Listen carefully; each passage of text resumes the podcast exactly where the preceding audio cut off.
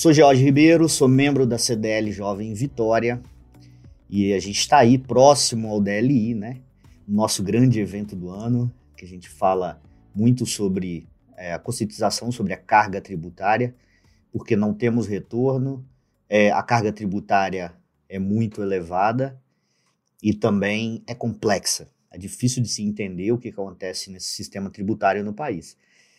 Para elevar o nosso papo, a gente convidou aqui o Lucas Kozer, ele é CFO da Yoga, que é um grande parceiro aí da CDL, está em franco crescimento. Eles têm muito contato com diversos tipos de empresários, então ele pode falar muito bem aqui um pouquinho do, desse dia a dia. Eu queria, Lucas, que você se apresentasse um pouquinho aí, o que, que você faz lá na Yoga, como que funciona lá a empresa. Fala aí pra gente. Bom, hoje é, eu, eu estou como CFO da Yoga, né? É, a Yoga, ela, ela, ela vende um software para gestão de vendas, né? Uhum. Então, PDV, delivery, gerenciamento do estoque, de venda, de mesa. Então, ela, ela atua nesse ramo para food service.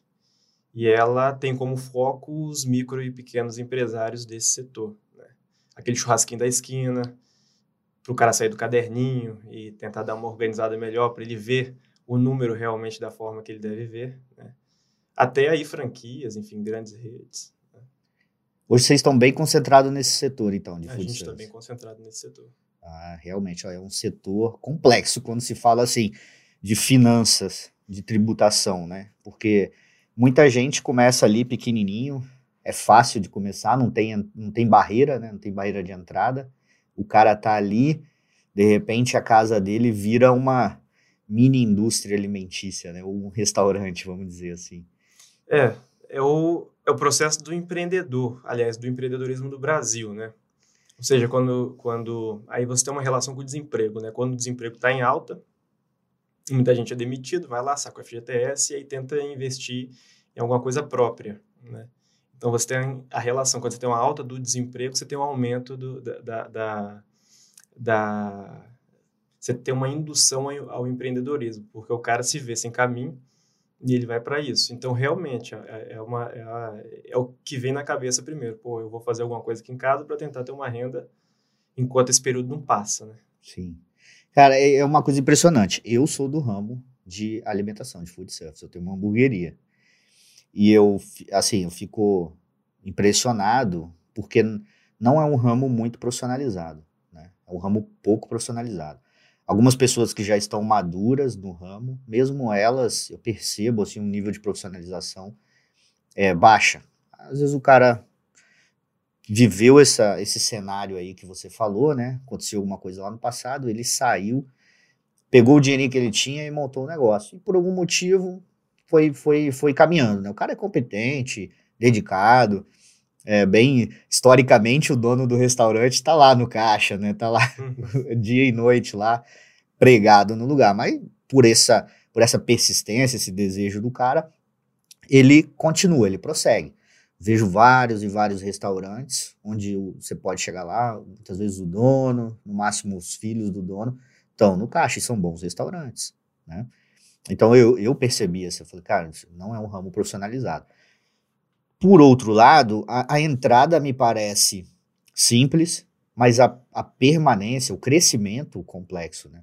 Porque é necessário muito dinheiro para se crescer, dentro do, do segmento, porque você tem que botar loja física, você tem que botar equipamento, você tem que fazer tudo isso. Então, é, é necessário um grande investimento. E para gerenciar essa grana que é colocada lá dentro, também é necessário habilidades. Habilidade vem da preparação. E como o cara não é profissionalizado, a gente vê muitas das vezes assim um restaurante filho único, né? Ele tem ali a, o, o único restaurante, está ali, é uma massa grande, assim que a gente percebe. Do outro lado, nasceram as franquias ali também, né, que vieram trazer um pouquinho mais de profissionalização, mas mesmo assim é um crescimento desafiador. É, quando a gente olha essa questão, a gestão financeira ali fica assim, cara, é muito importante, né? Porque como, como ensinar esse cara, né? Como fazer com que ele tenha mais curiosidade para ter os detalhes, para construir e ver as informações do, do negócio ali, né? que é, é a grande base. Às vezes o cara tá sobrando dinheiro, tá botando dinheiro no bolso, mas quando você vai olhar, ele talvez nem lucro tá tendo, né? Tá ali dentro de um giro, de algum acontecimento, botando dinheiro que um dinheiro que pertence ao negócio. O que, que você tem percebido assim? Qual o caminho essas pessoas estão trilhando para se profissionalizar ali hoje no, no, dia a dia, né? Esses donos de restaurante. É, eu, eu assim, acho que na etapa inicial, principalmente, planejamento é tudo, né? É claro que a execução, por vezes, vem primeiro por necessidade, né? Mas, mas em algum momento, para ele sobreviver, para ele expandir, ele vai ter que planejar realmente alguma coisa. E, e ele tem que ter capacidade para isso, né? Então, é, é, é, ou ele aprende na marra, durante o processo, e aí consegue, de alguma forma, dar uma característica conceitual é, financeira e estratégica para o negócio dele, para ele permanecer no mercado, ou ele não aprende, e aí realmente ele, ele afunda. O que eu tenho visto é uma, é uma mudança de padrão no comportamento dos empreendedores. No seguinte sentido, antes o pessoal não dava muita bola para relatório contábil, antes a conta era, era eles, eles não se preocupavam muito com a questão da, da, da do preço, ou seja, tinha muito essa questão de repetir o que o mercado está fazendo e, e, e, não era observado, por vezes, a questão da margem própria, daquilo, do custo daquilo, do impacto da tributação daquilo. Né? Isso eu estou falando dos pequenos. Né? Uhum. Então, é, é, e aí eu estou vendo um padrão de comportamento no sentido é, de de, de eu estar tá identificando, né, assim, com base, né, é, um aumento na, na captação por informação, ou seja, esses caras eles estão se informando mais. Não sei se é porque querem ou por necessidade, talvez sejam, né, seja pelos dois. É. Então lá na Yoga mesmo a gente tem um projeto chamado Yoga Edu para educar esses, esses empreendedores, né? Bacana. Independente do estágio que eles estejam. E a gente vê que a demanda é, assim, é grande e a interação é legal. Eles interagem entre eles e uhum. interagem conosco. Então, isso é, isso é bem interessante. Então, eu estou vendo isso. É, e é bom, é muito positivo. É, e acho que é o caminho para que cada vez mais esse setor se profissionalize, né? É, Porque é muito importante, emprega muita gente. Demais, né? Emprega muita gente. É, e eu, eu, eu sou bem otimista nesse sentido eu acho que eu acho que o futuro para esse setor é muito bom, né? Desde que continuem nessa busca aí pela, pela capacitação. Verdade. Eu, a minha análise é baseada no, no, mercado americano, né? Esse setor de o cara comer fora de casa lá é muito muito normal assim. Para gente era como um evento. Eu acho que depois da, da entrada da tecnologia, está cada vez mais as, as pessoas entendendo assim, poxa, não é só um evento, às vezes é o dia a dia da pessoa, né? Eu, é, ontem mesmo, minha esposa me pediu, ah, fim de tomar um caldo. Aí eu falei, poxa, tô apertado de tempo entre fazer e pedir. Eu falei assim, ah, vou pedir, vou pedir, mas eu não sabia onde pedir. Aí eu falei, quer saber, não vou ficar procurando, senão daqui a pouco tô perdido ali na plataforma e eu vou fazer. Peguei e fiz. Aí ela foi botar a bebê para dormir, mas é, perfeitamente eu podia pedir, se eu tivesse lembrado, assim, com mais velocidade. Né? E, e, não era uma comida, não era um evento, não era para relaxar nada, comidinha do dia a dia. Ela falou que queria um caldo, eu falei, ah, posso pedir. Então, assim, é uma comida funcional. É, se eu tô com tempo, eu posso fazer. Se eu não tô com tempo, eu posso pedir, né? Uhum. Então, isso é uma mudança e que eu vejo é muito fora do país. E eu acho que o caminho vai para lá, né? E, quando você olha para aquele mesmo caminho, é um crescimento estrondoso, né? Tem muito espaço aí para entrada de, de novos negócios. Né? Essa é a, é a, percepção geral que eu tenho. Uhum. Mas é, é, legal você falar assim, é, essa questão da, da busca pela profissionalização, ela também traz ali, revela as principais dores desse segmento hoje. Né? É inflação, tributos, não só a, a alta carga, que é, que é alta. A, se não me engano, a lucratividade média dos restaurantes, assim, no geral, é 8%. Né? E a carga tributária fácil, fácil, chega a 10% dentro, a carga direta, né? fora a indireta, que vem ali dos, dos produtos. E você olha assim, eu vejo, percebo também muita gente enrolada com os impostos. É um ramo que historicamente é, tem situações de, de sonegação, né? O cara lá da esquina, o churrasquinho, hoje tem o simples, mas antigamente ele fazia como? Nem olhava isso. Né? Às vezes chega, você já foi em algum restaurante assim, você paga um dia, tá um nome na maquininha. Você paga no outro dia, tá outro nome na maquininha. Os caras acabam fazendo a maquininha isso. em nome da família toda. É, em nome da família toda. Mas porque é complexo, é alto, é elevado a carga. Né? O cara faz de tudo para tentar pagar o imposto, mas também é, é, ter a menor carga possível. Né? Então ele não quer estar fora da lei, mas precisa pagar, muitas das vezes, precisa pagar assim, uma, um tributo menor, porque a margem dele é menor do que a do tributo.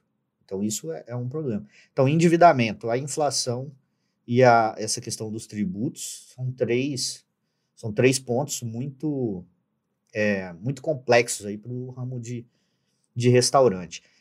Aí, como lidar com isso, cara? E aí? O que, que é. o empresário tem que fazer? Como ele se organiza para ele estar tá com essas três demandas controladas, assim, vamos dizer, né?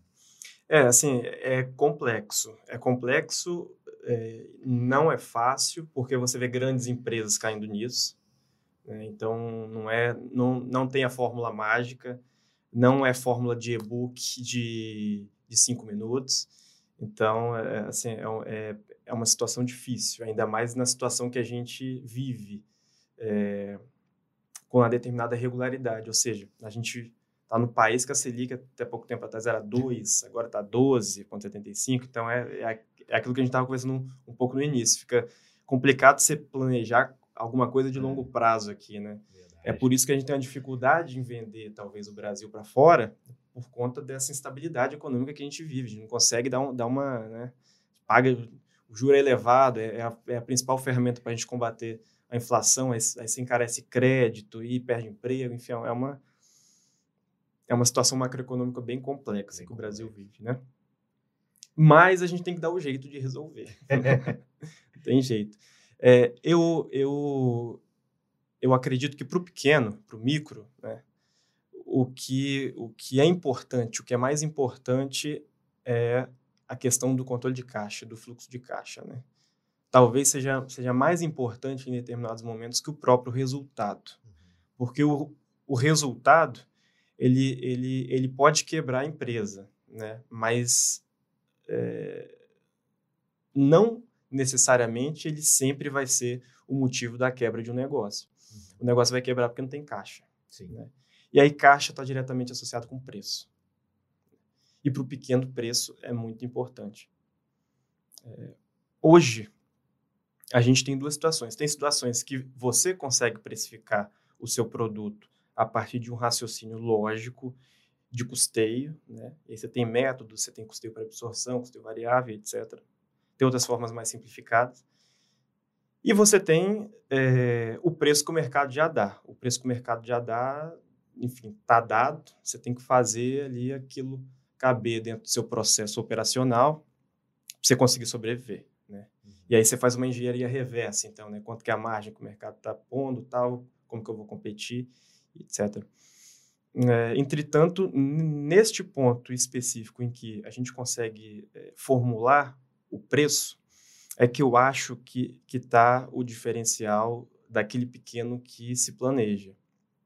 Né? Ou seja, é ele enxergar onde está a margem, onde está o custo, como é que o tributo está incidido sobre isso, como é que ele consegue repassar esse tributo, porque há uma, há uma, há uma deficiência na precificação do negócio. Né? Hoje, na maioria das vezes. Então, é, é, não há essa noção do repasse do tributo. Então, você tem que repassar o tributo para o consumidor, porque majoritariamente aqui a gente tem é, é, é, o, é, o, é o imposto sobre consumo. Né? Sim. Então, ah, eu tenho uma alíquota, a minha alíquota do Simples Nacional está 10%, está 12%, está 15%. Amigo, é, vê quanto é o custo do seu produto, qual é a margem, qual que é a alíquota do produto, é, divide isso por 100, pega um, diminui pelo produto da divisão das alíquotas por 100 Quando você diminuir isso, você vai achar ali uma dízima, zero ponto alguma coisa. Pega seu custo e divide por essa dízima. Pronto, você vai ter seu preço de venda. Acabou. Uhum.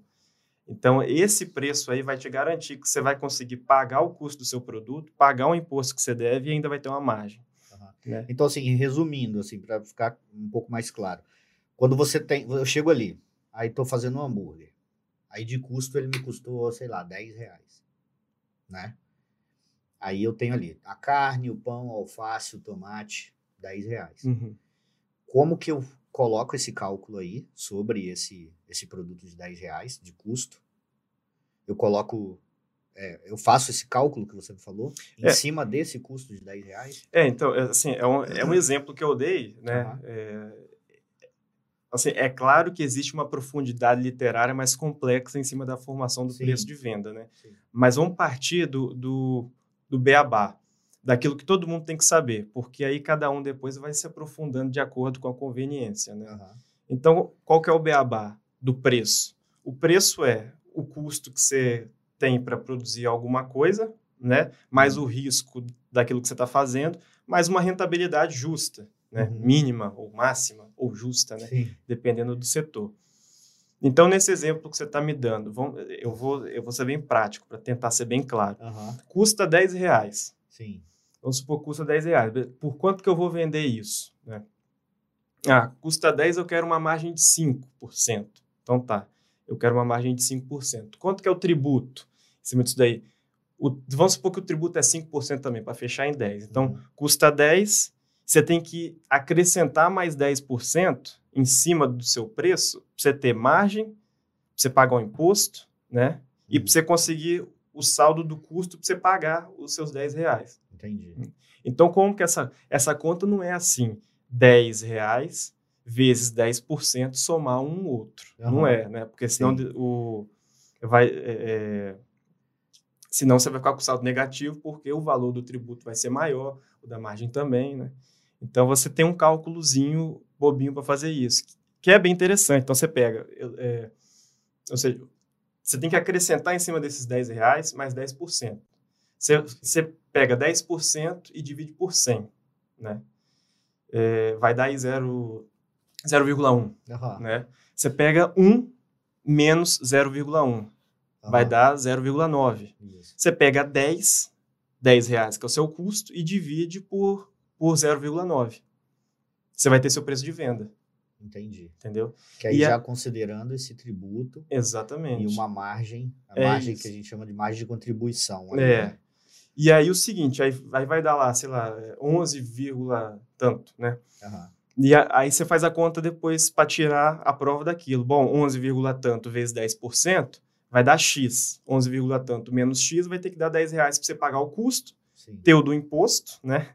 E ter a sua margem. Tem a minha então, margem. É. Ah, então, assim, é uma, é uma conta bobinha, né? Uhum. É uma conta um pouco rápida também. É claro que daí tem, né, tem tentáculos para todos os outros as outras iniciativas literárias de complexidade e de precificação, Sim. que são mais efetivas. Mas é, é bom ter uma noção do beabá.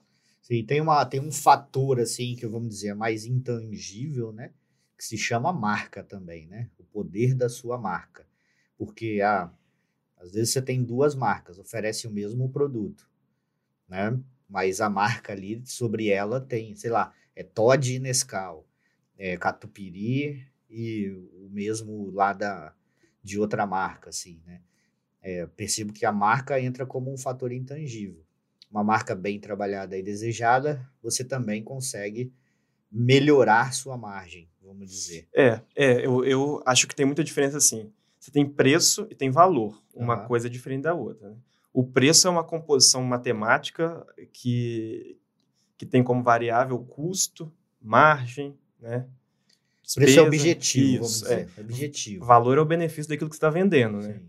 Então, é, é, aí eu, eu, eu acredito que entra nessa questão da, da, da marca, né? Ou seja, eu estou vendendo valor ou eu, eu, ou eu estou vendendo preço, né? Sim. Então, porque Quando é... você vende valor, tradicionalmente, você consegue colocar uma, uma, uma margem maior. Quando, quando, você consegue lá na ponta vender valor, que o benefício ele é intangível, é Sim. é isso. Então você pode dar, dar, o, né, dar o preço que você quiser para ele. Então você Não, consegue verdade. Quando, quando você fala do valor, assim, o valor é percepção, né? É o que é, aquilo representa. É percepção. É assim. Você vê uma marca e você olha para ela e é um conjunto de fatores de emocionais, uhum. e racionais, subjetivos, mas se o, a pessoa, né, se o empresário souber gerenciar isso, ele, ele aplica melhores é, condições, vamos dizer.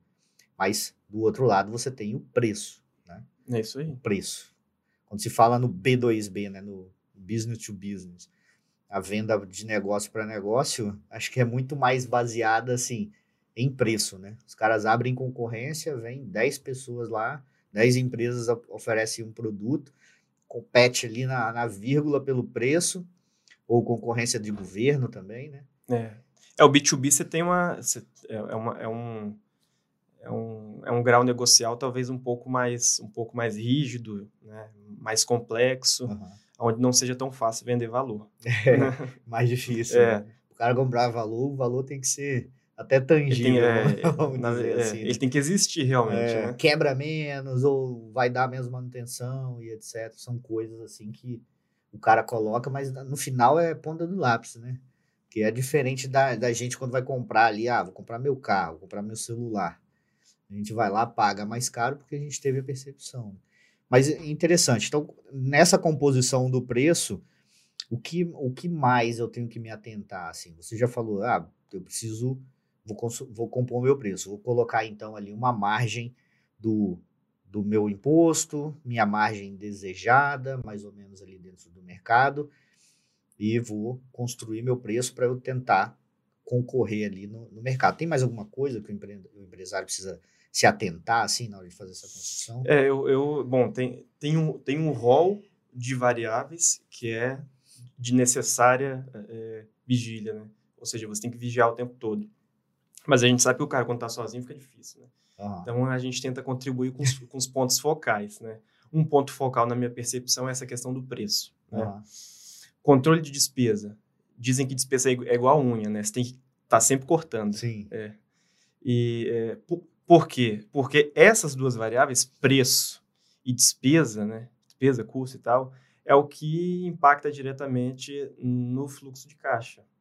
Então, é, é, é, é esses são os dois pontos focais. Uhum. O preço tem que estar controlado, você tem que entender toda a composição da, daquele produto que você está vendendo, né? Da uhum. composição da precificação daquilo, para você entender se você está ganhando no volume, se você não está ganhando no volume, né? E aí você entender, pô, eu posso manter a minha despesa crescente em tantos por cento por mês, porque eu, eu tenho aqui talvez uma projeção de venda crescente também, ou, ou não tenho projeção, ou eu não tenho projeção de venda crescente, porque eu não preciso vender, é, é, é o meu ganho é pelo volume.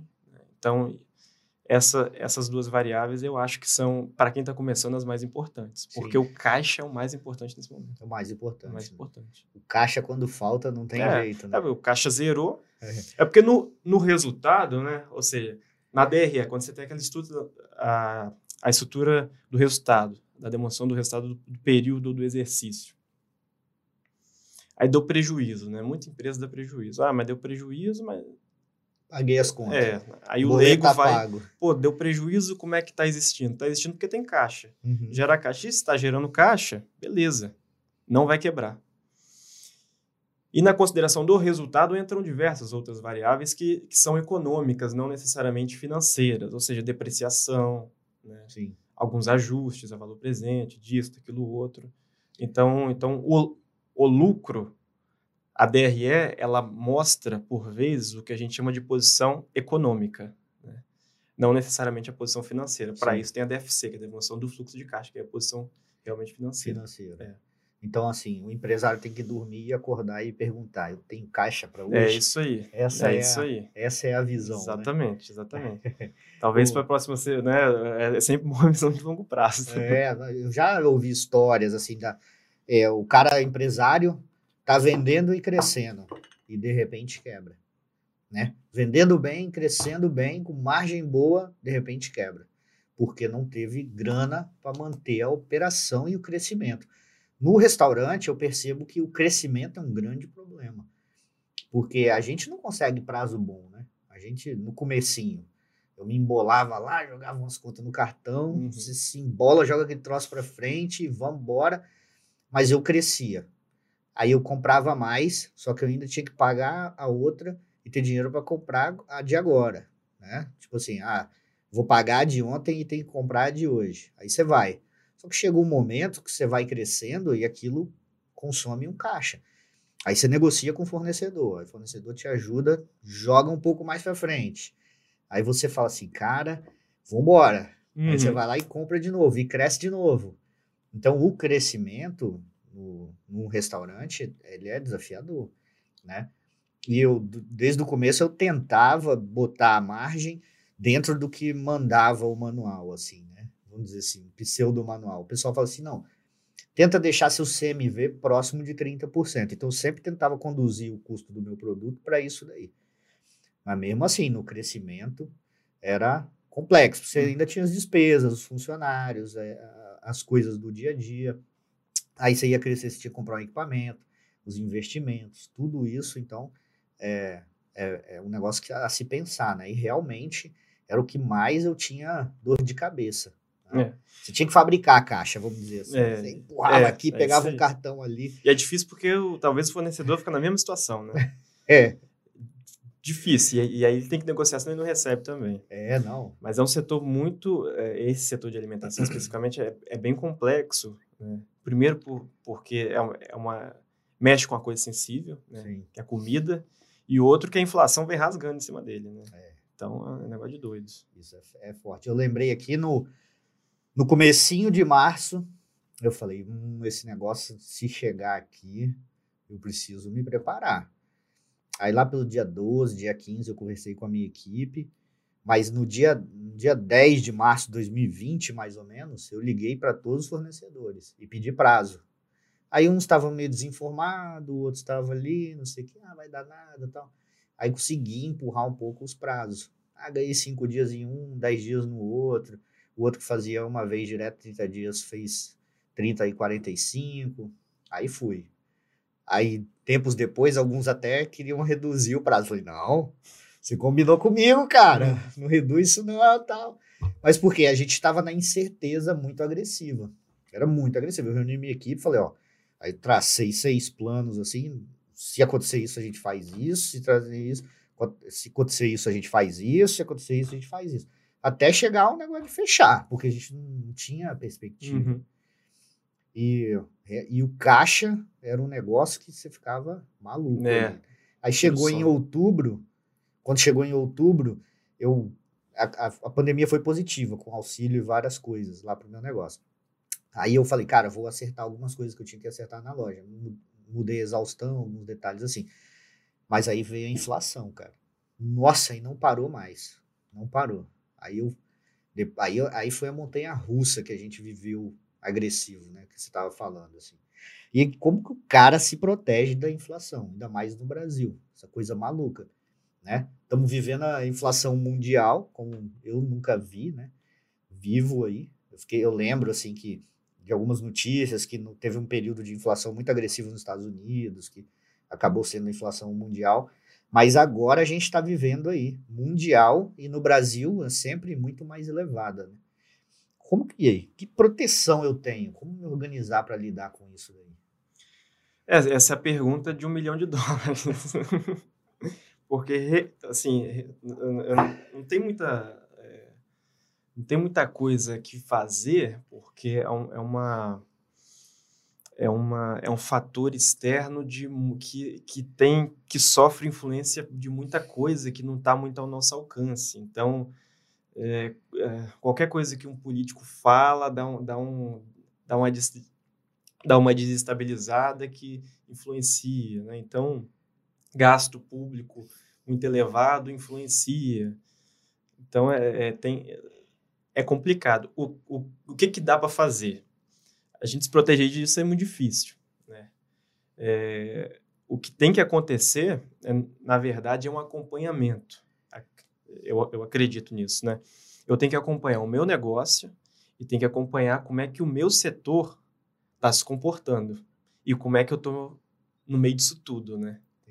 Então, é, assim, é, é, uma, é, uma, é uma coisa mais complexa, porque você tem que, né, você tem que ter relatório de mercado, você tem que ver como é que está esse setor, se o setor está caindo, né?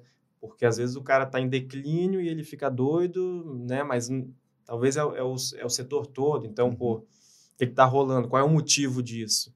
A inflação por quê? Porque o consumo está caindo, ou seja, o povo está deixando de comer fora, porque o preço está muito alto, né?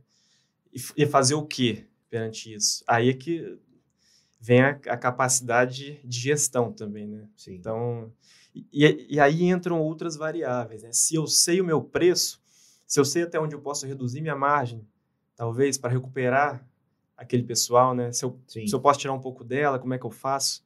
Como é que eu não faço? Então, assim, é, para se defender dela, eu, eu não sei se tem alguma forma. Mas para a gente reagir a ela, é a Sim. gente entender muito do nosso negócio e do setor que a gente está inserido. Uhum. Que aí a gente vai tomar ali algumas, algumas atitudes que talvez nos ajude a minimizar o impacto negativo que ela tem. Sim. Porque não tem jeito. Porque é o seguinte, o, o cara tem um restaurante, ele vai ter que comprar alface que nem o outro cara que não tem, tem. Né? Vai ter que comprar banana, vai ter que comprar... E a inflação vai estar na alface, vai estar na banana, vai estar na cebola, vai estar no alho, vai estar em tudo. tudo. Não tem como se proteger disso. É possível. Né? E assim, a única coisa que eu acho que subiu 10% para gente, acho que a única coisa foi a, a, mão de obra, que nem foi 10%, né? Porque para também a gente está vivendo uma escassez de mão de obra e quando a gente olha assim, eu acabei tendo que reajustar alguns salários para manter a equipe ali estruturada. Mas o resto não teve nada que subiu menos de 30, 40%. Isso aí. Então, assim, você se pergunta, carica, e aí? Mas eu percebo, a minha hamburgueria está num lugar que o cara sofre com o preço. Quando o preço sobe, ele sente. Então, o tanque de combustível que era 200, agora é 300, ele vai é, botar o tanque, porque é necessário, e esse 100 que ele gastou a mais, ele vai tirar da minha lanchonete, uhum. vai tirar de algum lugar, né? É, então, assim, essa é uma grande diferença lá que, de algo de realmente que a gente está passando. Aí, eu, aí essa questão é como a capacidade inventiva, né? É, é a capacidade é, assim, é. é, fazer um milagre. É Começar a trabalhar aí é. com carne de couve, sei lá. É, aqui a gente tem muito, fala-se muito isso. O Brasil é, é, é, um dos lugares onde a, a veia do empreendedorismo é, é mais latente, né? Uhum. Mas Talvez é porque é necessidade é. mesmo, né? Ou seja, a nossa capacidade de inventar é em momentos difíceis, porque a gente sempre passa por momentos difíceis, é muito constante. Parece né? que nunca vai é, embora, né? Ela tem que ser muito boa, então a gente tem que dar um jeito mesmo. É, cara. E você vê que a renda não acompanha a alta dos preços. Então é, é, isso que impacta. É por isso que o consumo médio é, no restaurante vai diminuir, porque a renda média do trabalhador ela não vai acompanhar essa, essa a, a questão inflacionária, o impacto. Sim. Não vai. Mas é impressionante, né? Porque não acompanhou em nada. É, a gente vive, eu tenho visto os colegas assim de, de setor sofrendo demais com a falta de mão de obra. Mas a gente, a gente consegue perceber que tem mão de obra no mercado capaz de assumir essas vagas. Mas a pessoa não vem, né? Então a gente está, a gente se pergunta, né, lá dentro da empresa, cara, é, o que, que, vai acontecer? Como que esse cara vai, onde que esse cara tá? O que, que ele está fazendo? Será que eu pego o auxílio de 400 reais, faz dois extra, vende um pão caseiro e o cara já está ganhando talvez o que está ganhando num restaurante? Mas para esse cara voltar para o mercado, eu preciso é, dar reajuste. Ou para eu conseguir tirar um cara de uma empresa, eu preciso dar reajuste né? mais inflação.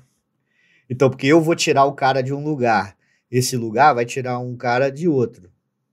E tudo vai tirar com o quê? Com base em salários melhores ou em promessa de uma condição melhor de alguma forma. E é mais inflação.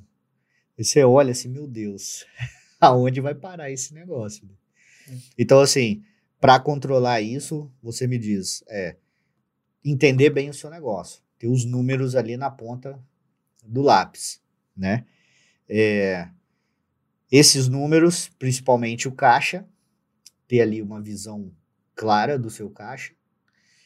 E quando você olha assim, qual é o, o próximo, próximo ponto importante para a gente controlar o ver? É, então, o, o, o, o pilar preço, né, ele está diretamente relacionado com caixa e com custo, despesa, né? Uhum. Então, é, esse, esse talvez seja o foco. Para eu planejar, e aí é que eu acho que é o diferencial de quem cresce para quem não cresce, é entender o setor realmente. Aí não tem jeito, aí é literatura, aí é estudar. Porque não adianta também ter um monte de número ali, ter dado para caramba, mas não sabe o que fazer com aquilo, Sim. né? Que rola também, né? É. Acontece. E rola em muitos lugares, né? Grandes empresas, mas o que acontece é que nas grandes empresas, quando você não sabe o que você faz com o número, você corre para saber é. o que você vai fazer com você ele. Contrata alguém, é. né? Então, o pequeno tem que ter isso. Ele tem que ter um número e ele tem que saber o que fazer com aquele número. Não tem jeito. Ele, ele, ele vai ter que acompanhar. Ele vai ter que acompanhar a variação do IPCA para saber é, qual que é a prévia da inflação. Ele, ele tem que entender por que, que o crédito está caro crédito está caro porque a Selic está mais que 12. Por que está mais que 12? Porque a forma que, que a nossa política tem de combater a inflação. E quando você aumenta juros, você encarece o crédito, mais a gente vai ser mandado embora. Uhum. Porque fica difícil a empresa se financiar. Porque fica caro o crédito. Sim. A gente, se não é o país, é, é um dos países que tem o crédito mais caro do mundo. Verdade. Então, é, é um, então é, tem que ficar atento a isso para saber em qual momento que ele vai tomar o crédito, se ele vai tomar o crédito, se ele não vai tomar o crédito. Se ele for tomar o crédito, aonde que ele vai tomar? É banco comercial? Pagar né, jura rodo, né, o custo é alto? Ou é banco de fomento? Como é que faz para pegar o recurso no banco de fomento? Sim. Então, nesses momentos difíceis, o planejamento lastreado por um aprofundamento na literatura daquele setor é muito importante. Aí não, não tem como fugir disso, e aí a gente não pode, é opinião minha, a gente não pode é, vender a facilidade nesse momento. Né? É, de tentar passar por cima disso como se não fosse tão necessário. Não é necessário, só cresce quem estuda muito Verdade. do setor, só cresce quem se aprofunda muito na literatura técnica de determinada, né, de determinado mercado, etc. Sim. Tem quem cresça sem fazer isso? Tem, mas a gente tem que ver que é, é a exceção, né? Não é a regra em qual situação, em qual condição esse, essa pessoa cresceu, né? É Porque, é isso aí. Às vezes é um. É, o cara acha uma oportunidade muito boa, né? Um grande oceano azul aí que eles falam, né? E ele consegue surfar bem a onda. Mas, é isso aí. realmente, sem conhecimento, você não, não vai. Eu, eu, esse negócio de você entender o segmento, eu passei a ser telespectador de Globo Rural, né? Eu ficava, ih, subiu arroba, vai subir para mim. Aí, dez dias depois, chegava. É isso aí. Tem que estar tá preparado para aquilo. É, é. Chegava o aumento. É, subiu o leite, aí lá vem. Entre safra de, de, de leite, lá vem preço do queijo. Aí a gente você acaba entendendo o setor por outros outros lados, né? É isso aí. Pelos números, pelos acontecimentos, assim. A gente participa assim, igual a própria CDL Vitória, é uma associação, né? Então a gente está aqui, é, trocando ideia com, com colegas também, né? Ih, como é que tá lá? Caiu para você também? Subiu para você a venda? Como é que tá? Pô, bicho, tô com isso, tô com aquilo. Então, né, nesses espaços a gente tem falado bastante. Eu participo aqui, participo de outra associação também, ligadas a bares e restaurantes. E aqui é muito essencial o papo, né, cara? Eu tô aqui conversando com vocês, tá me dando ideia. Eu tô entendendo aqui, tô prestando atenção no meu negócio. É, eu vou pro vou, a gente tem reunião daqui duas semanas, né, aqui do, da, da CDL. Nessa reunião eu troco ideia, eu sei quem tem restaurante, eu sempre troco ideia com eles sempre. E aí, como é que tá lá para você? Mudou isso, mudou aquilo? Porque a gente percebeu, tiveram várias mudanças, né? É, a entrada da tecnologia, da plata, das plataformas no mercado, trouxe para a gente mais complexidade, né? É, mas trouxe oportunidades também, trouxe trouxeram várias situações. Você vê delivery na pandemia, né? É, trouxe competitividade para o segmento, trouxe uma série de coisas. Inclusive lá a, a, a, conciliação de um restaurante se tornou muito mais complexa. Né? Antigamente, como que você conciliava? Abria Cielo, abria lá meu, o meu único operador que eu tinha, porque não tinha nem outro, uhum. assim, direito. e conciliava, né? Olhava para o meu banco, só tinha uma conta. Agora a gente tem conta em tudo quanto é lugar, recebe dinheiro de vários muito meio de pagamento, lados, né? muito meio de pagamento. Você concilia um a um ali, é um trabalhão. Isso trouxe também complexidade para o segmento. Lá, a própria yoga, assim, como que ela lida com isso, né? Na hora do. Fala assim, ah, a estrutura de pedidos dela, a estrutura de funcionamento dela, assim. Como que ela tem observado e, e interagido com o empresário nesse, nesse, nesses acontecimentos, nessas mudanças aí? Já é uma mudança, né? Porque já é da tecnologia, vamos uhum. dizer, né? É, então, é, é, o, que, o que pulsou muito, principalmente no período de pandemia, né, foi o delivery. Uhum. É, foi de grande ajuda para os clientes, né, por dois motivos. Porque, primeiro, que ele não podia abrir e receber gente, né. Então, ele usava o nosso delivery e aí ele podia, pelo menos, funcionar, né.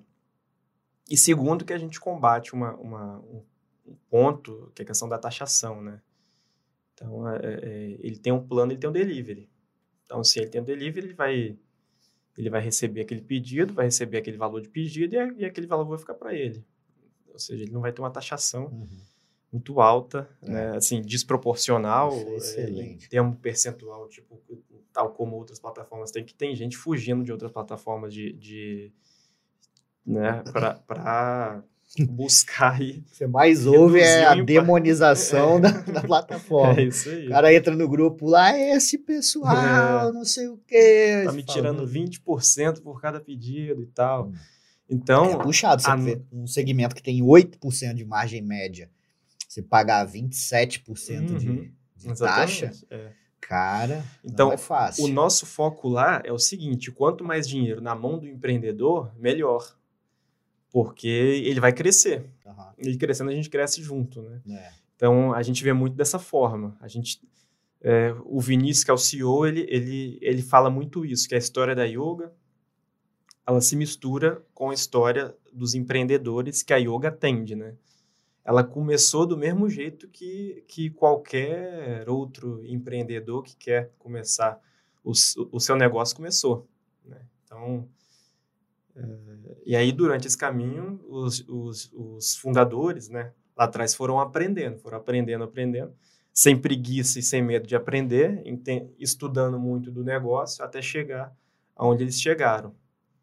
Então, é, assim, é um, é um, é um case para o próprio setor, porque nasceu é, de, de veia de empreendedorismo mesmo. Né? Não, não, não foi alguém que, né, algum algum oligarca, Sim. por assim dizer, que fundou, né? Uhum.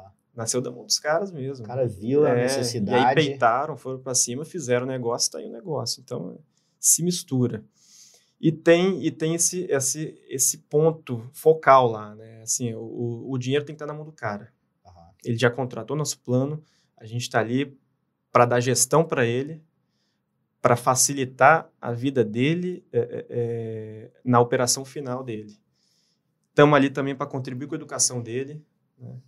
e ser um parceiro, efetivamente, é. no Cara, crescimento. Um restaurante sem um sistema bom para controlar, tá, é muito difícil, porque você não consegue caminhar. É, você não e tem, tem um dados. Gap. É, há, um, há um gap hoje, né? Há um, há um gap é, em, em relação a a usabilidade do sistema. Você tem vários sistemas bons hoje, vários é, RPs gigantes que uhum. tem tudo.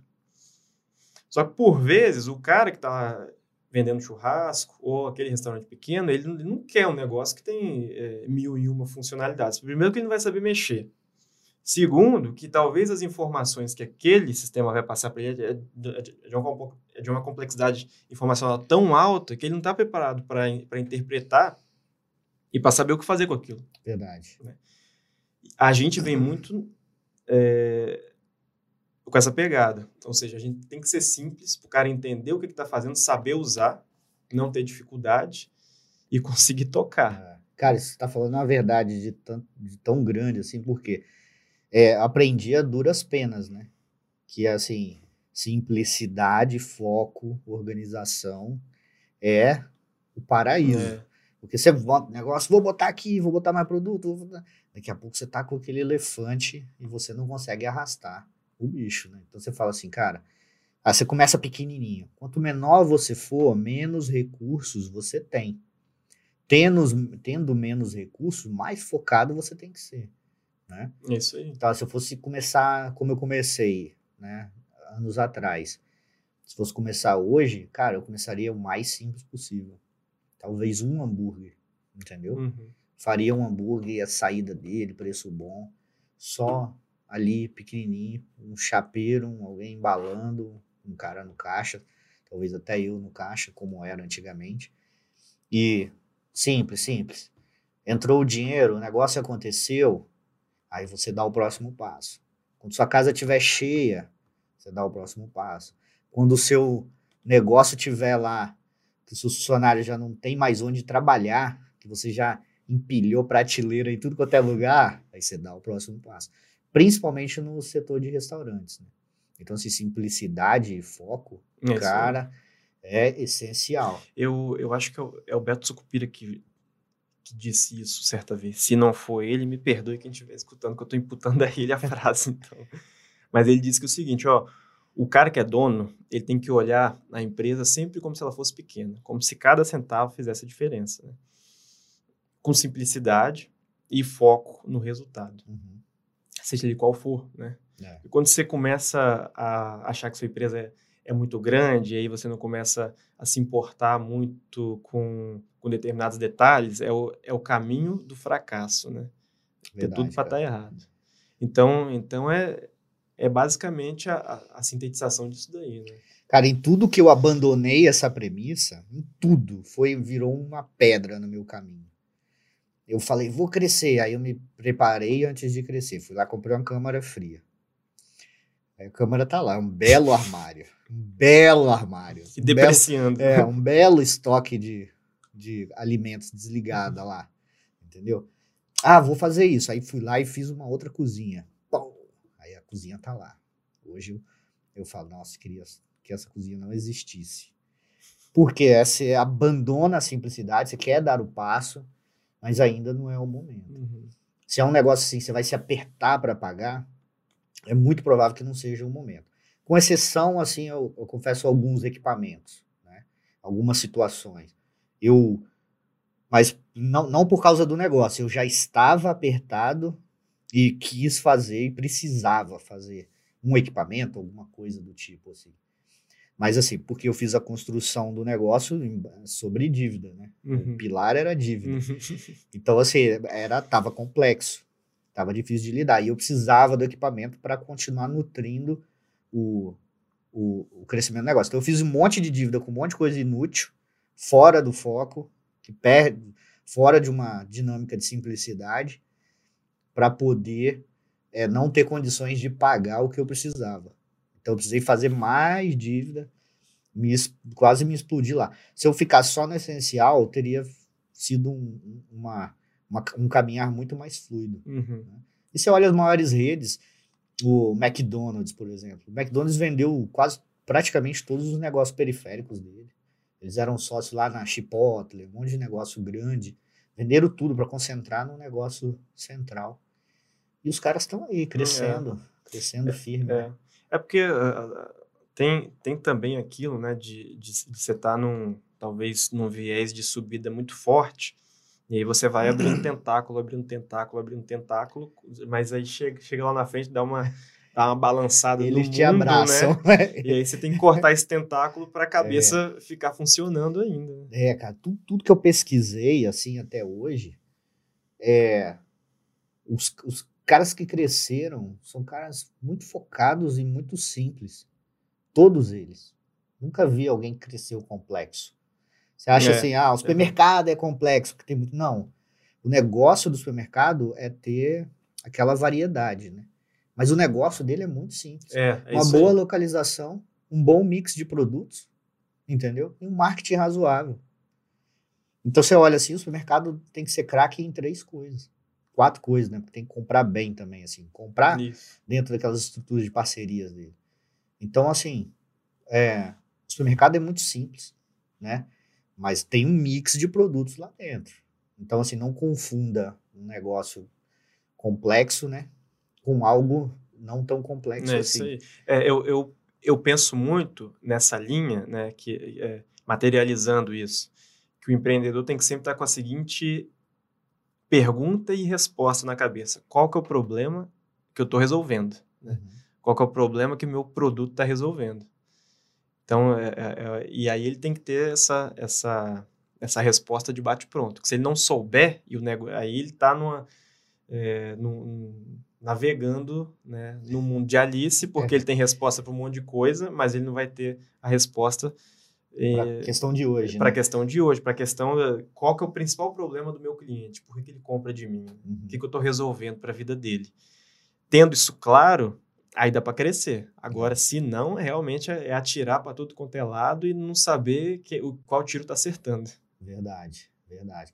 Cara, a gente falou aqui, precificação, a, a margem, a margem ela é muito afetada também às despesas, né? Que a gente já falou um pouco, tem manter sob controle extremo, né? Mas é, as empresas que constroem mais margem, assim, no dia a dia, o que, que você percebe delas, assim? Qual, qual, talvez, detalhes e situações que você tem percebido de empresas que têm feito margens saudáveis? Porque ah, você tem a inflação, você tem todos esses elementos, você tem a tributação agressiva, você tem custos é, as despesas, tudo em, em, franco crescimento. Você vai você fazia uma coifa de inox há um ano atrás, era um preço, hoje está quase o dobro. Né? Então, as despesas, os equipamentos, tudo isso tem crescido agressivamente. Mas eu vejo que tem empresas fazendo margem, crescendo com caixa própria, um negócio absurdo. Assim. Você, você, você consegue perceber alguma coisa assim, nas empresas que mais têm sucesso na construção de margem? É, eu, bom, aí é um, é, são, são, existem várias situações, né? E eu posso listar 100 aqui, todas elas vão existir, mas também eu não posso afirmar que todas que cresceram é, foi por uma dessas 100 que eu uhum. possa falar aqui Sim. também, né? Mas é, é, é, dentre as variáveis, né? Você tem aí aquela empresa que tem uma prática de preservar um percentual de caixa, que é, isso é muito saudável, né? Se tem aquela empresa que não compromete o capital dela para crescer, porque ela já tem um conhecimento um pouco mais aprofundado, que se ela pega o, o capital, aplica e pega talvez um recurso subsidiado para expandir, ela, ela vai pagar menos juro do que se ela né, investisse o capital próprio ou se ela pegasse recurso é, nessas instituições financeiras que não são de fomento. Uhum. Então, eu, eu, eu, eu vejo muito isso. Eu vejo que quem está crescendo tem uma estratégia assim é, é, conceitual bem sólida por trás. E daí consegue aplicar isso. E uma coisa que invariavelmente é, também impacta, né, principalmente para quem é, é, precisa do fluxo de caixa, precisa de caixa para crescer, ou seja, é, não, não tem como depender de captação e etc., é que esse pessoal controla muito a despesa, controla o custo, né? Sim. Então, é gente que talvez está tá, tá se modernizando o tempo todo. Uhum. Então, você não vê garçom digital. É, pô, se você tem garçom digital e todo mundo sabe mexer com aquilo, você, você vai precisar de, né? Então, ou talvez você reduz o efetivo, já é uma, é uma, é uma, diminuição do né? custo. Delivery, né? Talvez não seja é, tão interessante em, em, sei lá, em determinada escala, mas talvez um percentual da receita sendo de delivery te economiza talvez um pouco no atendimento, né? Então, é, e te traz acho, um pouco mais de capilaridade, é, amplitude isso. no trabalho. Então, né? assim, acho que é uma, é, uma, é uma pergunta boa, mas tem muita variável é. que impacta nisso. Você falou da questão da yoga que eu lembrei aqui agora, que uma das coisas mais positivas que eu tive no começo da pandemia para nos momentos que a gente passou melhor, assim, que eu vi que outras pessoas não estavam passando, era a base própria, cara. A gente tinha uma base grande de já de clientes na nossa região e a gente começou a fazer contato com eles e chacoalhar esses caras, né? Diferente assim de, das plataformas digitais aí de, de de delivery, Uhum. a gente tinha controle sobre a base. Hum. Então eu ligava com o cara. é, compra aí, te dou um desconto, compra aí, leva um produto e tal. Então a gente mandava WhatsApp, ligava, falava com o cara. Isso ajudou bem, né? Então, assim, e aí a gente tinha o delivery para levar até o cara, que o nosso delivery já estava pronto. E a gente também tinha a questão da, da base dominada. Nossa base, a gente já tinha relacionamento com a base. Isso fez uma diferença. Ah, isso aí é. Ainda mais no comércio. Porra, Você conseguir a recorrência no comércio é um, é um. Ainda mais nesse setor, cara. é difícil. É, é difícil. Se consegue também, né? Você, É. você fidelizar o cara ali. né? Você falou um pouco de dívida aqui, né? É, quando você fala em dívida, qual- quais são os segredos da dívida, vamos dizer assim, né? Primeiro, quando você está endividado, para você se livrar da dívida. Segundo, é, como construir uma dívida saudável dentro do seu negócio, né? Nosso negócio, é, se você quer acelerar um pouquinho mais o crescimento no nosso negócio, normalmente vai, vai, vai ser via dívida. Né? Você vai assumir um pouco de dívida, não tem jeito. Eu vejo assim, o cara tem o próprio restaurante, vai montar uma segunda unidade, aí ele consegue botar com o capital, mas quando ele vai mais para frente, ele chega no momento que ele precisa fazer dívida.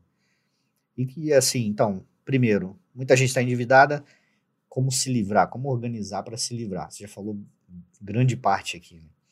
E segundo, é como gerenciar e ter uma dívida de qualidade, vamos dizer assim. É, é, você vê que, que na contabilidade, por exemplo, que é a minha área, né, de origem, é, você tem nu- numa, numa disciplina chamada análise das emoções contábeis, você aprende ali alguns, alguns indicadores interessantes a respeito da, do estado de solvência da empresa. Né? Insolvência é quando você não consegue pagar a conta. Sim. Se você é uma empresa solvente, você consegue pagar a conta. Então, tem duas coisas interessantes, né? Para você controlar o, o seu endividamento ali, né? Você tem o nível do seu do seu recebimento médio de venda e você tem um outro indicador que é o prazo médio de pagamento de conta, né? Então, quando que você está saudável? Quando o seu prazo médio de pagamento de conta é maior do que o seu prazo médio de recebimento de venda. Ou Sim. seja, você tem que receber antes e pagar depois. né?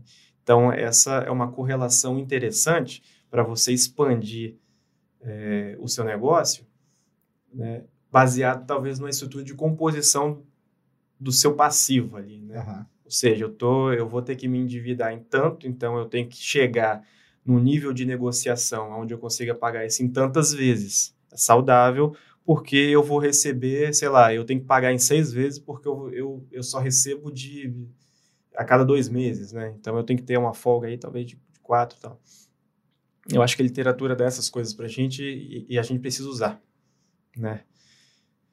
É, agora, é, aí a gente tem outra, outras. Bom, é, com o mercado, né? Eu acho que essa é uma forma de se comportar, controlando esses dois, esses dois indicadores aí. Entendi. Que aí você pode ter uma dívida nesse meio termo, mas você está com toda a sua estrutura de recebimento e pagamento controlada. É, Se você tem ela- domínio ela sobre sai isso, controle, é, ela não sai Aí do fica controle. mais tranquilo, né? É isso. Então você tem que olhar para essas duas coisas. Eu tenho que receber quanto tempo antes para eu conseguir pagar? Porque se você faz dívida desordenada, aí realmente numa hora vai dar errado. E é o, o que o que os pequenos têm muito hoje é, é a dificuldade com o pagamento do tributo, Sim. né? Mas a, mas a, na minha análise, a dificuldade do pagamento do tributo, ela tem uma origem no preço. Uhum. Ela tem, um- ela tem uma origem no preço porque, por vezes, o cara ele, ele não está entendendo a composição daquilo que ele está cobrando. E aí, por ele não estar entendendo, aí é um pouco pior, porque ele não entende a estrutura de custo dele, a Sim. estrutura de despesa. E ele- aí ele não sabe alocar isso no preço, né? É, o, o tributo, é claro que a gente tem situações mais complexas, onde realmente pesa, né? pesa. Mas, mas em síntese, no mundo perfeito, a gente tem que sempre repassá-lo. Sim. Quando você fala é a precificação, aí eu percebo que eu olho assim no, no dia a dia do, do nosso negócio, negócio de colegas assim, é a quando ele perde a simplicidade, por exemplo, perde o foco, se desorganiza, cresce demais, a estrutura incha também.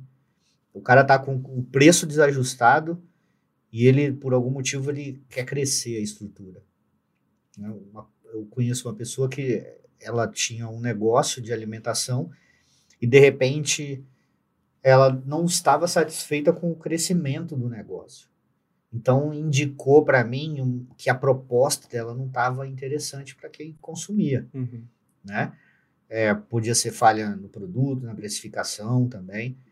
Aí o, o, passo dessa pessoa foi montar um negócio maior. Então pegou, ela falou assim que ninguém queria comer lá no lugar que ela estava. Ela foi para um negócio enorme, um, negócio assim, um elefante. Aí quando chegou lá não teve jeito, né? O negócio cobrou o preço. Aluguel triplicou, custos triplicou, o tamanho do negócio triplicou. Então deu um passo muito enorme, sendo que a proposta já não estava funcionando lá no negócio anterior. Ela uhum. confiou que o ambiente traria algo. Né? Então, é, é, é, aquele negócio, per, ela perdeu essa que de simplicidade de crescer passo a passo. É, achou que o, o, botou um elemento externo, né, como se fosse um terceiro, um culpado na, na falha da proposta do negócio dela ali. Então, é uma, é uma questão assim, uniu isso à precificação errada. Tanto, às vezes, muito elevada, muito fora. Antigamente, quando começou a moda da hamburgueria, por exemplo. Uhum. Hamburgueria, pô, fácil, fácil, chegava num lugar a 50 pau um hambúrguer. Aí foi, aquele negócio foi depurando, foi se reorganizando e veio para uma margem mais normal. Hoje em dia, a percepção de valor de um negócio para você pagar caro no hambúrguer tem que ser algo muito é muito. Aí tem que ser valor, né? Aí, é. aí, tem que vender valor e não preço, realmente, valor. porque o preço não vai conseguir vender. Isso é verdade. Então, assim, precificação somada a essa questão da, das despesas no geral é um, é um desafio, né, cara? É. A, é a base de tudo ali dentro desse negócio. Né? É, a gente deve encarar como obrigação, a gente saber disso, né? Acho que todo empreendedor tem que encarar é. como obrigação entender, dominar isso, porque é o, é o é o pré-requisito para a expansão, para o crescimento ou para a permanência. Uhum. Quando você compra uma Coca-Cola, sei lá, você paga dois e vende a seis, você sabe, né, muito claramente o quanto ela te deu ali, mais ou menos. Se você fala assim, ah, eu tenho, meu negócio custa 10 mil reais e ela tá te dando quatro de margem de contribuição, você vai lá, divide e fala, ah, então preciso vender tantas Coca-Colas. É muito simples. Mas o hambúrguer também é simples, né? Basta você somar. O prato de arroz com feijão também é simples. Basta você somar ali no final, né? Só que a galera tem que fazer, né? É, é assim, é, é sempre, é, é, isso. Tem que, tem que fazer o beabá. Ninguém é obrigado a, é, a entender tudo de tudo, né? Tem, tem que só começar realmente. E aí, quando a gente começa, é, o que, o que, na verdade, o que precede o conhecimento é a curiosidade, né? Uhum. Então, quando você faz alguma coisa que você não sabe, você fica é, curioso para aprender aquilo. Né? Consequentemente, você vai se aprofundando na técnica daquilo, na literatura, com benchmarking e etc. Então, realmente é, é uma é o que todo empreendedor já tem também, né? Aquela é. vontade de descobrir o novo. A gente só não pode desaguçar essa essa a nossa necessidade de busca é, por fontes realmente técnicas, literárias, é, etc. Porque apareceu muito especialista aí, né? Apareceu. Agora, né? Você Brasil, país carente de gestão, sempre deficiente Não, nas empresas. Especialista, aparece e-book de, de, de, de, tudo, de 15 né? páginas ensinando a um. Né? Então, assim, pô. Isso aí eu achei complicado. É. Você fala, pô, eu me pergunto, né? De um lado, o país onde as empresas quebram com muita facilidade, é, conhecidamente porque o cara não estuda, não se educa. De repente aparece uma enxurrada de especialistas. Aí você, você, você realmente você fala assim: é, tem alguma coisa que não está batendo aí, né? Realmente tem que ter bastante cuidado aí. Quanto à tributação, você tem visto, eu não sei, né, como que vê uma boa prática, né? Mas a questão é, onde que as pessoas é, conseguem é, construir benefício, pelo menos no ramo de alimentação, com a tributação, cara? Você tem percebido alguma coisa assim? Acho que não tem muito para onde fugir, né? É, é, é uma, é uma, é uma, é uma reivindicação do, do empresariado, do, do, setor empreendedor, né? No geral, a, a nossa questão tributária, né? É, que não é a maior do mundo. Está entre as grandes, ah, mas é, é, aquela velha história. A gente não reclamaria se nós tivéssemos retorno daquilo que está indo para o cofre público. É a gente reclama porque a gente não tem retorno. Então, para o que retorna para a gente, a gente está pagando muito caro. Né? Para o que o sueco paga, tá ótimo, né? para ele, ele não vai reclamar. Ele, ele, talvez ele até pagaria um pouco mais, né? porque lá também é alto, Sim. né? É, mas ele não reclama, porque o que volta para ele é proporcional ao, ao, que ele paga. No nosso caso, a gente paga alto, caro, e não volta de forma proporcional. É por isso que a gente reclama, né? É justamente por isso. É igual você comprar um hambúrguer e, e, na hora vir um pão, né? Com... É, não. Você paga por uma coisa e vem outra. Eu totalmente. tava olhando lá, a gente está fechando imposto de renda e a gente pagou. Pagou parto, pagou pediatra, pagou tudo, né? Da estrutura do parto. Aí depois vem toda a medicação, depois vem plano de saúde, veio tudo ali. Então a gente está pagando por tudo. É, né? paga, paga-se por tudo. A classe média principalmente. Né? É, paga é, duas vezes, é. né? Paga o imposto ali em tese para ter aquilo, mas pago também é, particular, é porque eu não tenho retorno, não tenho confiabilidade. É isso. Então, assim, é. eu, eu, eu tô querendo deixar isso claro para justificar quando esse, esse, esse, setor reclama da tributação, porque tem que reclamar nesse sentido mesmo, né? Uhum. Porque aí você apare... É, vê alguns defeitos, não, mas não é uma das mais altas, em tal lugar é normal. É, mas não é isso que você compara, compara na entrega. A nossa entrega é horrível, muito ruim, sempre foi. E não tem sinais de melhoria, né?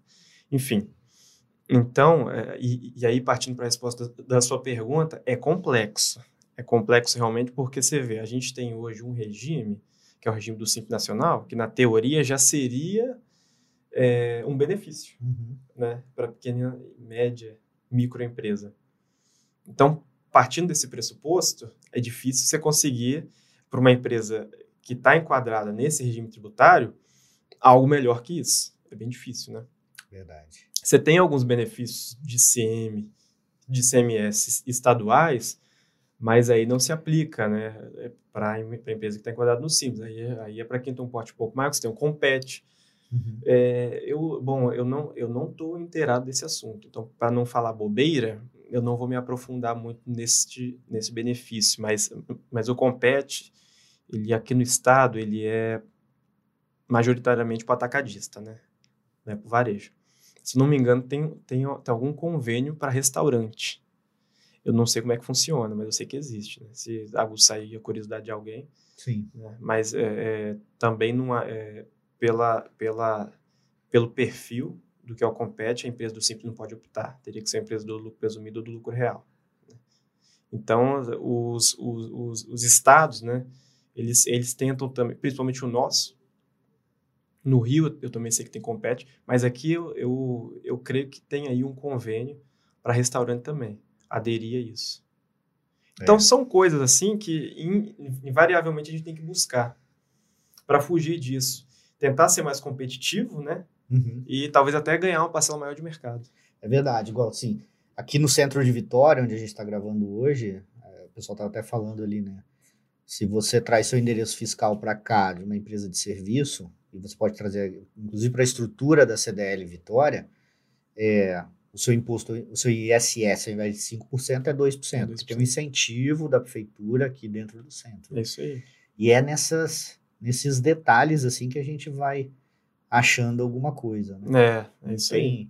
Não tem muito para onde correr. A gente está fazendo, a CDL Jovem Vitória, está fazendo o DLI agora, a gente faz anualmente, e é com certeza assim a, é, é a nossa nossa grande solicitação é simplificação tributária, melhoria dos retornos e cara a carga tributária.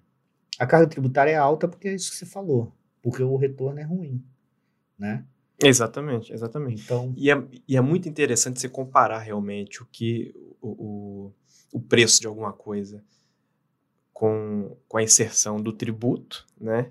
e o preço daquela mesma coisa sem inserção do tributo. Você vê é, que a é, diferença é, assim, pesa. É absurdo. Pesa e pesa muito. Pega um carro, você fala, meu Deus, é inacreditável. Uhum. você vê assim, questão de retorno, né? A minha empresa poderia funcionar até mais tarde.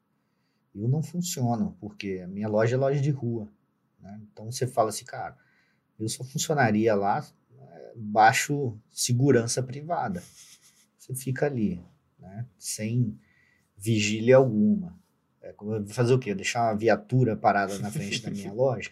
Mas não tem estrutura social, assim, sabe? Você não tem uma segurança jurídica. E como a gente toma todo o risco, né? A é. gente, como empreendedor, o risco é todo nosso, a gente fica com essa, essa pulga atrás da orelha. É isso aí. aí. É, raras as, as, as, as, exceções de práticas fiscais que são realmente boas, né? O empreendedor, ele, ele, ele tem por regra não seguir o exemplo do Estado, né? Isso que é um mau exemplo, né? Porque ele, ele, ele não pode gastar mais do que ele ganha. Sim. Senão ele, né, invaria. É, quando o Estado gasta mais do que ganha, a gente fica nessa situação que a gente está.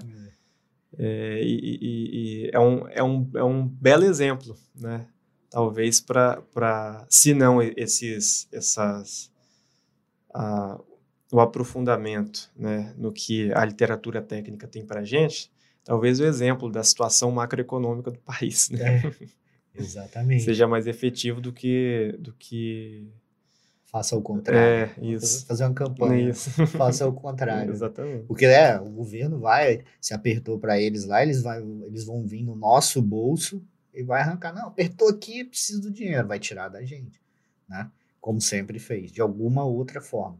Aqueles impostos maquiados, aquelas taxinhas, aí, a, aí fica ali com o monopóliozinho da loteria, tudo isso sim, é, são impostos disfarçados, né? É. E ele acaba tirando de alguma forma a gente, ou tira diretamente mesmo. Né? Liga e fala: ó, a alíquota agora é 15, era 10, agora é 15. Né? Então não tem para onde fugir. Mas, pô, que traga retorno. É, Trazendo retorno, eu sinceramente não ligo de pagar a carga alta. É, então, é, é isso. É, é, em, em, lugar nenhum do mundo é, onde você tem uma carga elevada e a, a entrega é proporcional, você tem aquela o nível de reclamação que a gente tem aqui.